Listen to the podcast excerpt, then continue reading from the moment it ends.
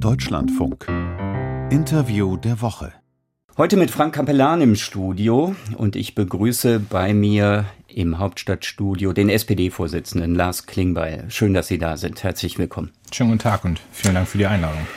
Herr Klingbeil, eine turbulente Woche liegt hinter uns, hinter der SPD, hinter der Bundesregierung. Olaf Scholz ist nicht einmal ein Jahr im Amt und musste schon von seiner Richtlinienkompetenz Gebrauch machen. Der Kanzler hat per Brief angeordnet, dass alle drei Atomkraftwerke bis April kommenden Jahres am Netz bleiben. Wir müssen darüber reden, was das aussagt über das Klima in der Koalition. Ein nicht unbedeutender Sozialdemokrat, Franz Müntefering, der war auch zweimal Parteivorsitzender, der hat 2005 gesagt, wenn ein Kanzler zu diesem Mittel greifen muss, dann ist die Koalition eigentlich am Ende. Wie sieht's aus mit der Ampel? Wird die nur noch davon zusammengehalten, dass wir in diesen ungeheuren Krisenzeiten leben, dass sie eigentlich zum Regieren verdammt sind? Nein, das ist definitiv nicht der Fall. Ähm, aber ich will gar nicht drum herum reden. Sie haben recht. Äh, das war eine turbulente Woche. Das waren auch Situationen, die ich mir anders gewünscht hätte. Ich hätte mir gewünscht, dass Christian Lindner, Robert Habeck, Olaf Scholz äh, zu einer einvernehmlichen Lösung gekommen wären und der Kanzler dort nicht jetzt hätte äh, einen Weg dann auch vorgeben müssen. Und dieser Streit ging viel zu lange. Also wir sind gerade in einer wahnsinnig schweren Krise, sogar multiple Krisen. Die Pandemie ist noch da, der Krieg ist, äh, wir haben die Klimakrise, die über allem liegt und jetzt eben die Inflation und die hohen Energiepreise. Und da dürfen wir uns mit diesen Fragen, die eben auch nur einen kleinen Teil äh, dieser vielfältigen Krisen abbilden, mit denen dürfen wir uns nicht so wochenlang beschäftigen ich hoffe, dass der Ruck jetzt äh, durch die Reihen durchgeht. Aber ja. das, was wir in den Koalitionsverhandlungen an Spirit hatten, das muss jetzt zurückkommen, weil die Aufgaben sind groß und dafür brauchen wir einen anderen Modus. Wir kennen ja auch Olaf Scholz nicht als, als Basta-Kanzler, wie wir Gerhard Schröder erlebt haben. Äh, Olaf Scholz hat auch immer gesagt, ich will weg von diesem Koch-Kellner-Prinzip, ich möchte eine Koalition auf Augenhöhe haben. Wird das jetzt dennoch seinen Regierungsstil verändern? Denn er hat ja im Sommer noch gesagt, ja, Richtlinienkompetenz gut und schön, dass ich sie habe, aber ich werde das nicht so machen, dass ich Briefe schreibe an meine Minister, was sie zu tun haben. Und genau das musste er jetzt doch tun.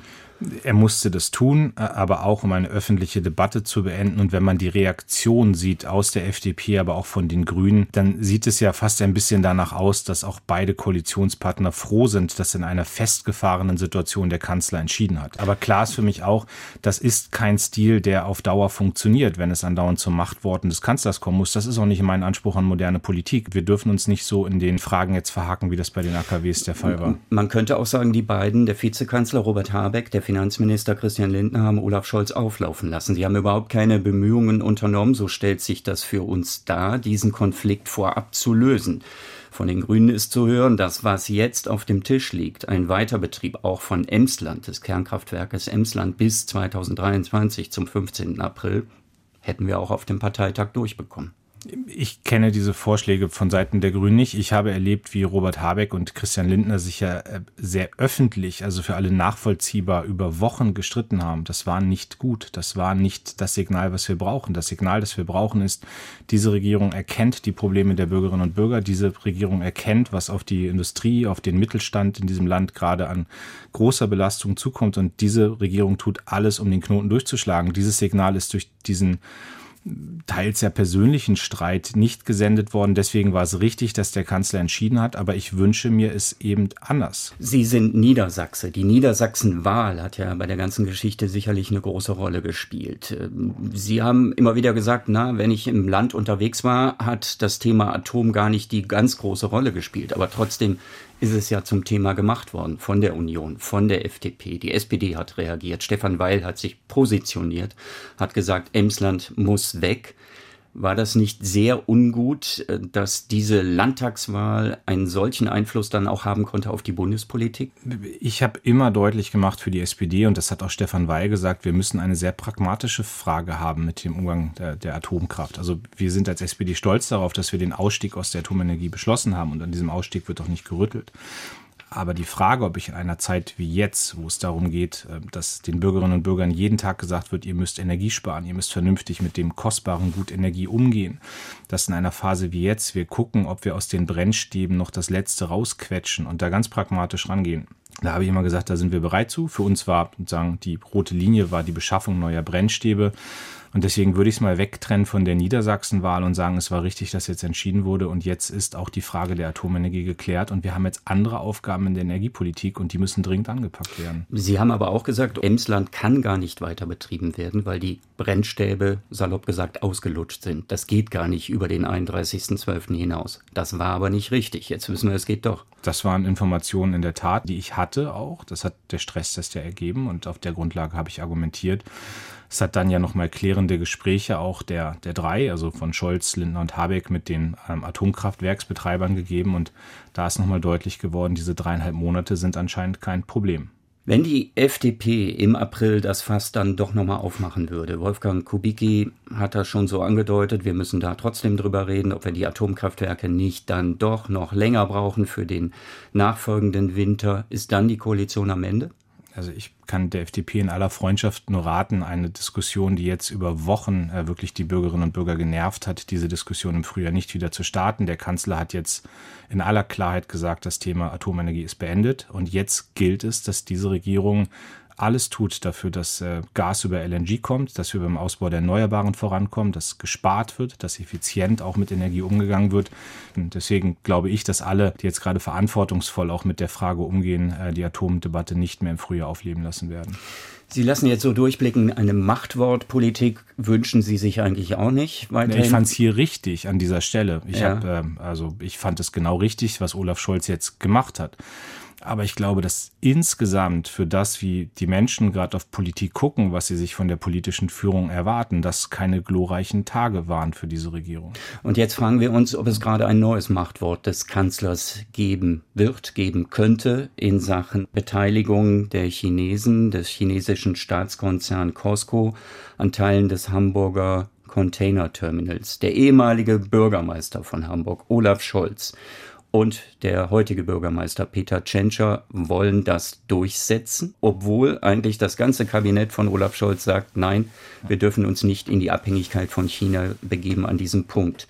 Wird er das durchdrücken, Olaf Scholz? Ich bin dafür, dass wir da genau hingucken. Und das sind ja sehr grundsätzliche Fragen auch der Außen- und Sicherheitspolitik, wo ich auch dringend rate, dass wir aus Fehlern lernen, die wir bei Russland gemacht haben. Da haben wir uns in einseitige Abhängigkeiten begeben, energiepolitisch. Ich habe schon früh in diesem Jahr gesagt, wir müssen aufpassen, dass wir Fehler nicht wiederholen, was China angeht. Also technologische Abhängigkeiten, es gibt strategisch wichtige Bereiche, wo ich dringend dafür plädiere, dass wir, dass wir China dort nicht eindringen lassen, auch wirtschaftspolitisch, weil es am Ende eben auch politische Entscheidungen sind. Und wissen Sie, die Debatte über den Hamburger Hafen, die läuft seit einem Jahr. Also seit einem Jahr stehen diese Entscheidungen an. Das kommt jetzt. In der letzten Kurve wird es eine öffentliche Debatte. Ich nehme auch wahr, dass es teilweise sehr verkürzt ist. Ich musste mir auch viele Informationen besorgen. Wir haben gestern dann ähm, gehört, es geht um äh, den Ausverkauf des Hamburger Hafens. Wenn man ein bisschen ins Detail guckt, dann sieht man in der Tat, es geht um eine Betreibergesellschaft, es geht um eine Minderheitenbeteiligung an einem Terminal. Ich, ich will das jetzt gar nicht runterspielen, aber es geht nicht anscheinend, und das hat Peter Tschentscher ja deutlich gemacht, es geht nicht darum, dass man die Chinesen in die kritische Infrastruktur reinlässt. Das muss jetzt genau geklärt werden. Auch dafür sind noch ein paar Tage Zeit. Dafür gibt es jetzt Gespräche auch zwischen dem Land und dem Bund. Aber ich will das in aller Klarheit auch für mich sagen. Der Einstieg von China und einem Staatskonzern in kritische Infrastruktur, das ist eine Sache, die ich problematisch finde. Wenn jetzt diejenigen, die das seit einem Jahr verhandeln, die Hamburger Hafengesellschaft, auch der Hamburger Bürgermeister, wenn die sagen, das, was hier gerade passiert, führt aber nicht dazu, dass China Einfluss auf kritische Infrastruktur hat, dass man vertrauliche Daten sieht, dass man hochsensible Bereiche auch hat, dass man auch Einfluss nehmen kann auf die Frage der Infrastruktur, dann ist das was anderes als der Ausverkauf des Hamburger Hafens, Aber, wie mancher das gestern tituliert hat. Äh, warum ist das keine kritische Infrastruktur aus Ihrer Sicht? Also wir machen uns doch möglicherweise erpressbar.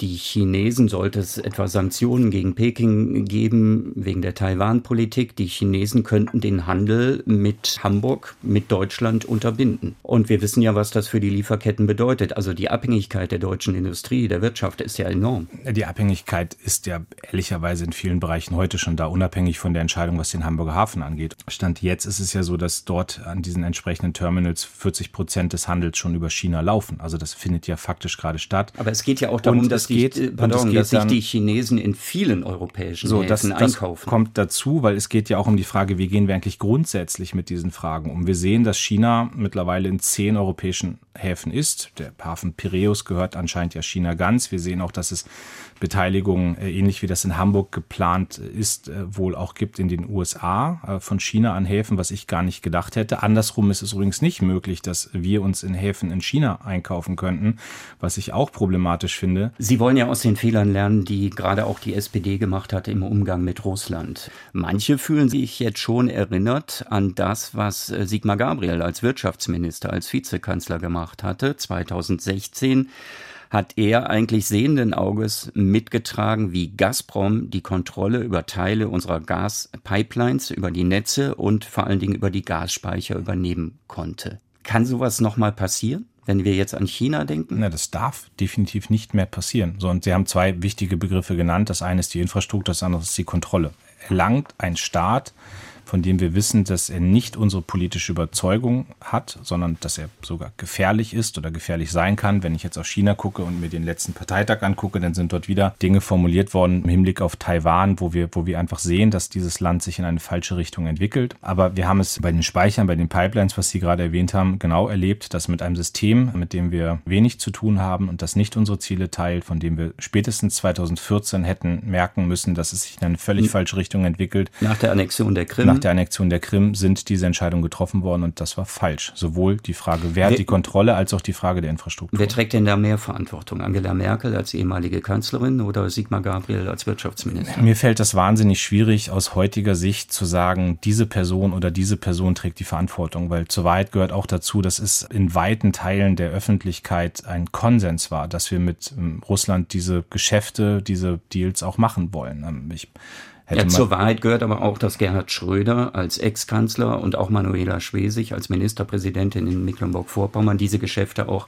forciert, eingefädelt haben. Man wollte also, sogar die Sanktionen der Amerikaner unterlaufen, all das. Da muss ich ein bisschen zurückweisen, passieren. was den Fall Manuela Schwesig angeht, weil die natürlich immer gehandelt hat auf äh, Grundlage von, äh, ich glaube sogar meistens einstimmigen Landtagsbeschlüssen. Aber nochmal, ähm, mir geht es gar nicht darum, dass ich jetzt auf die Kanzlerin oder den Kanzler oder den damaligen Wirtschaftsminister zeige, sondern es gab einen Konsens zu sagen, irgendwie kriegen wir das mit Russland schon hin. Und die Zeichen, die man hätte sehen müssen, die hat man nicht gesehen. Und deswegen habe ich diese Woche sehr deutlich in einer Rede ja auch für die SPD Fehler eingestanden, habe das adressiert. Das ist beim Handel, der ja auch richtig sein mag, aber dass es immer auch um eine politische Haltung gehen muss. Und dass man die 2008 nach dem Angriff auf Georgien, 2014 nach der Annexion der Krim, auch danach Nawalny, Tiergartenmord, dass man immer das wieder sagen, zurückgestellt hat und den Handel darüber gestellt hat. Das sind alles Punkte, wo die SPD eine Verantwortung mitträgt und ich habe als Vorsitzender die Aufgabe und die Pflicht zu sagen, wir arbeiten das für uns auf und ob andere Parteien das für sich aufarbeiten, das müssen die anderen Parteien entscheiden. Ich kann nur dringend dazu raten, das zu tun. Nur trägt die Verantwortung ja auch der Bundeskanzler Olaf Scholz. Und die Frage ist, ob er das nicht auch viel zu lange noch verkannt hat. Also auch diese Abhängigkeiten. Äh, ihm ist jetzt auf die Füße gefallen, auch in dieser Sitzungswoche, dass er gesagt hat, ich wusste immer schon, dass Putin Energie als Waffe einsetzen würde bezieht sich auf ein Gespräch aus dem Dezember 2021. Das war der Zeitpunkt äh, vor dem Beginn des Krieges, als Olaf Scholz immer noch gesagt hat, Nord Stream 2 brauchen wir. Nord Stream 2 ist im Grunde ein privatwirtschaftliches Projekt. Also die Verantwortung liegt doch auch bei Olaf Scholz. Ich habe Olaf Scholz ja in den letzten Jahren auch in vielen parteiinternen Debatten erlebt, der schon immer sehr kritisch war, was Russland angeht. Und der Moment, in dem Olaf Scholz Bundeskanzler wurde, war der Moment, wo er alles dafür getan hat, dass wir uns energiepolitisch unabhängig von Russland aufstellen. Die Frage der Gasspeicher wäre nicht so zufriedenstellend gelöst worden. Die sind ja heute wahnsinnig voll. Wenn man nicht damals schon angefangen hätte, sich mit der Frage zu beschäftigen, Aber was, machen, was machen wir daran eigentlich? hat er festgehalten. Was bis zuletzt. Er hat, nein, nicht bis zuletzt, sondern er hat äh, festgehalten äh, bis zu dem Moment, wo Putin diesen brutalen Krieg begonnen hat. Dann war der Kanzler ja auch sehr klar, dass wir aussteigen aus diesem Projekt. Aber natürlich haben wir immer gehofft, dass durch Beziehungen, die es ökonomisch und politisch gibt, wir auch verhindern können, dass Putin in diesen Krieg einsteigt. Und wissen Sie, ich sage Ihnen, das war auch richtig, dass der Bundeskanzler vier Tage vor Kriegsausbruch noch da war und Putin nochmal versucht hat, von diesem Weg des Krieges abzubringen. Und ich halte es auch für richtig, dass der Bundeskanzler auch in diesen Zeiten, wo Putin für diesen brutalen, völkerrechtswidrigen Krieg verantwortlich ist, dass man auch dort die Kontakte hält, um ihm immer wieder deutlich zu machen, beende diesen Krieg, du trägst dafür die Verantwortung und wir stehen hier geschlossen gegen deinen Krieg. Das ist Aufgabe eines Bundeskanzlers der Bundesrepublik Deutschland, den Druck auf Putin zu erhöhen. Und deswegen kann ich überhaupt nicht äh, verstehen, wenn kritisiert wird, dass man auch in Zeiten des Krieges diese diplomatischen Wege für deutliche Worte aufrechterhält. Das Interview der Woche im Deutschlandfunk heute mit dem SPD-Vorsitzenden Lars Klingbeil. Lassen Sie uns reden über die aktuellen Folgen des russischen Angriffs und des Energiekrieges, den er auch führt. Ähm, die wirtschaftlichen Folgen, die explodierenden Energiepreise, was man dagegen tun kann. Der Bundestag hat das auf den Weg gebracht, was Olaf Scholz den Doppelwumms genannt hat. Einen Abwehrschirm von 200 Milliarden Euro. Viele EU-Partner sind ja wenig begeistert davon, sagen, das äh, führt zu Wettbewerbsverzerrungen, weil sie eben dieses Geld nicht aufbringen können. Sollte man es trotzdem so wie geplant durchziehen? Ja, definitiv. Es geht darum, dass wir äh, hier in Deutschland Arbeitsplätze sichern, dass wir auch Industrie hier am Standort halten, dass wir den sozialen Zusammenhalt stärken. Das ist wichtig auch für Europa. Und zur Wahrheit gehört ja auch, dass viele andere europäische Länder selbst auch eigene Pakete auf den Weg bringen, dass sie Deckelung vornehmen, dass sie auch Milliardenbeträge in die Hand nehmen, um zu gucken, wie sie selbst durch die Krise durchkommen. Also, wir erleben aber gerade, das Entschuldigung, ist, dass ich ja. Sie unterbreche, wir erleben aber gerade ganz aktuell, ähm, dass es da auch zu Missstimmungen etwa mit Frankreich kommt. Emmanuel Macron hat gesagt, Deutschland isoliert sich da, weil sich der Kanzler gegen einen europäischen Gaspreisdeckel wehrt.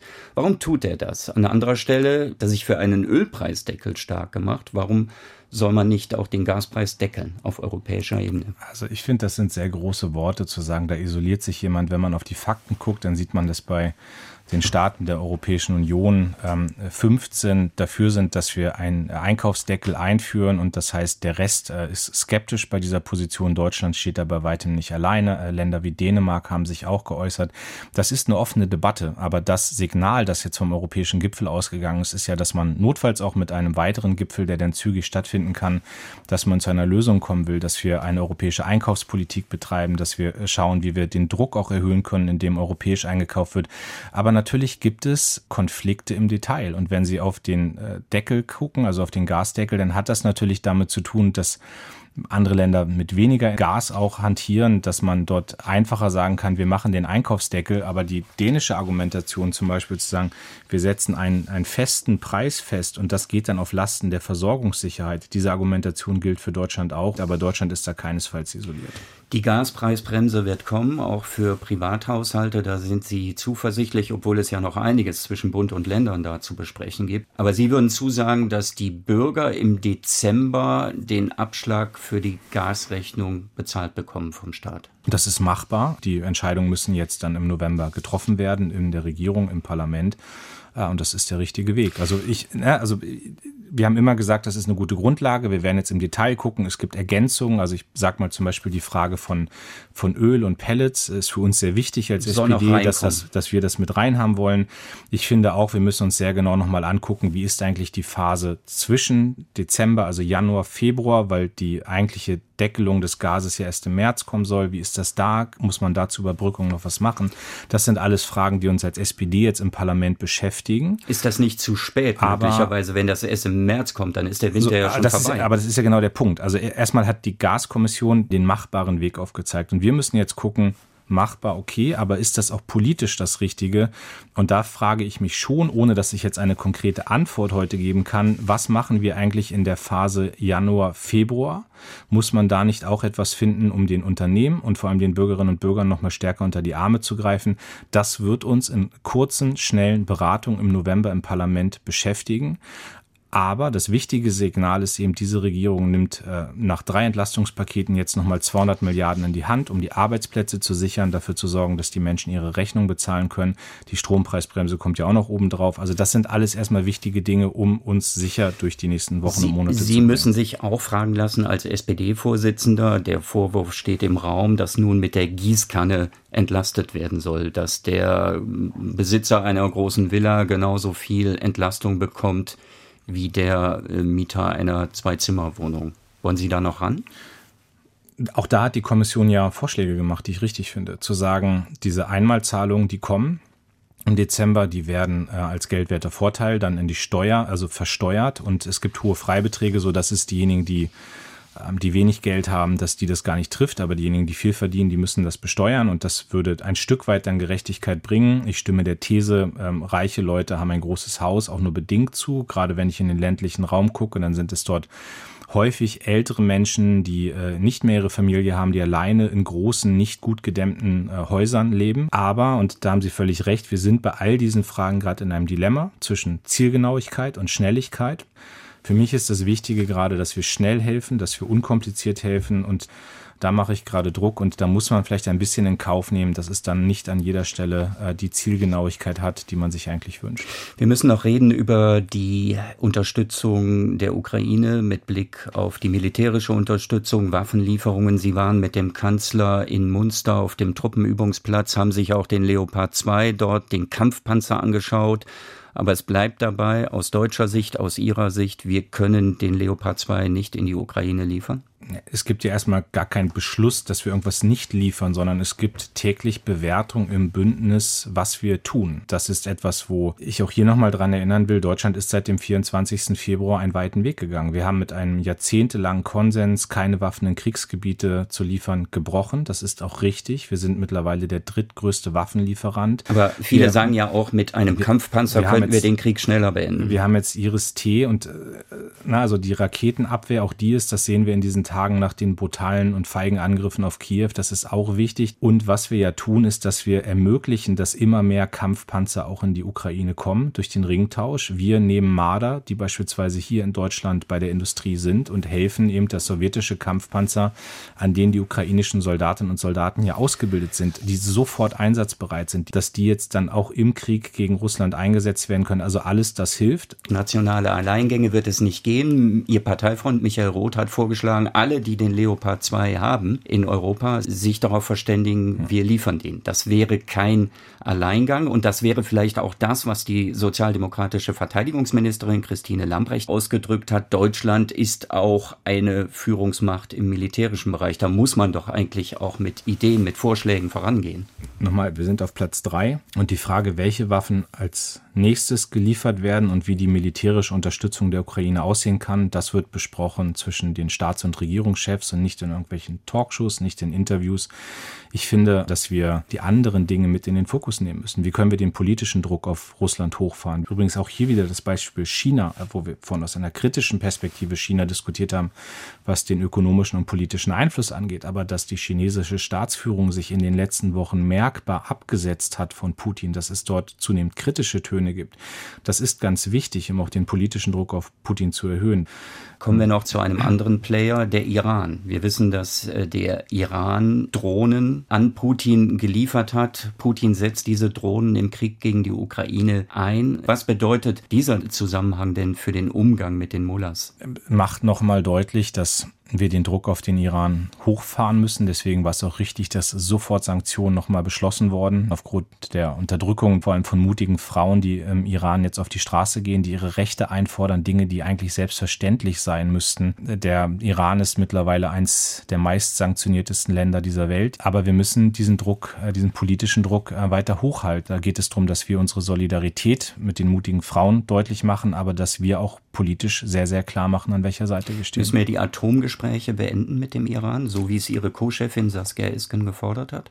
Zur Wahrheit gehört ja, dass diese Atomgespräche eh lahm liegen gerade, dass die gerade gar nicht stattfinden. Aber ich sage Ihnen auch, wir müssen gucken, dass wir dem Iran keinen Vorwand geben, aus diesen Gesprächen auszusteigen die verfolgen ja ein sehr wichtiges Ziel. Eine nukleare Aufrüstung in der Region wäre, wäre verheerend, wenn der Iran Atomwaffen hat. Das würde dazu führen, dass viele andere ähm, Länder in der Region auch sich Atomwaffen beschaffen würden. Das würde eine nukleare Eskalation vorantreiben. Und deswegen sind wir da in einer äh, auch schwierigen Situation und äh, sollten nicht die Frage der Sanktionen und des politischen Drucks auf das Regime äh, wegen der Frage der Menschenrechte vermischen mit dem klaren politischen Ziel, dass der Iran keine Atomwaffen jemals besitzen darf.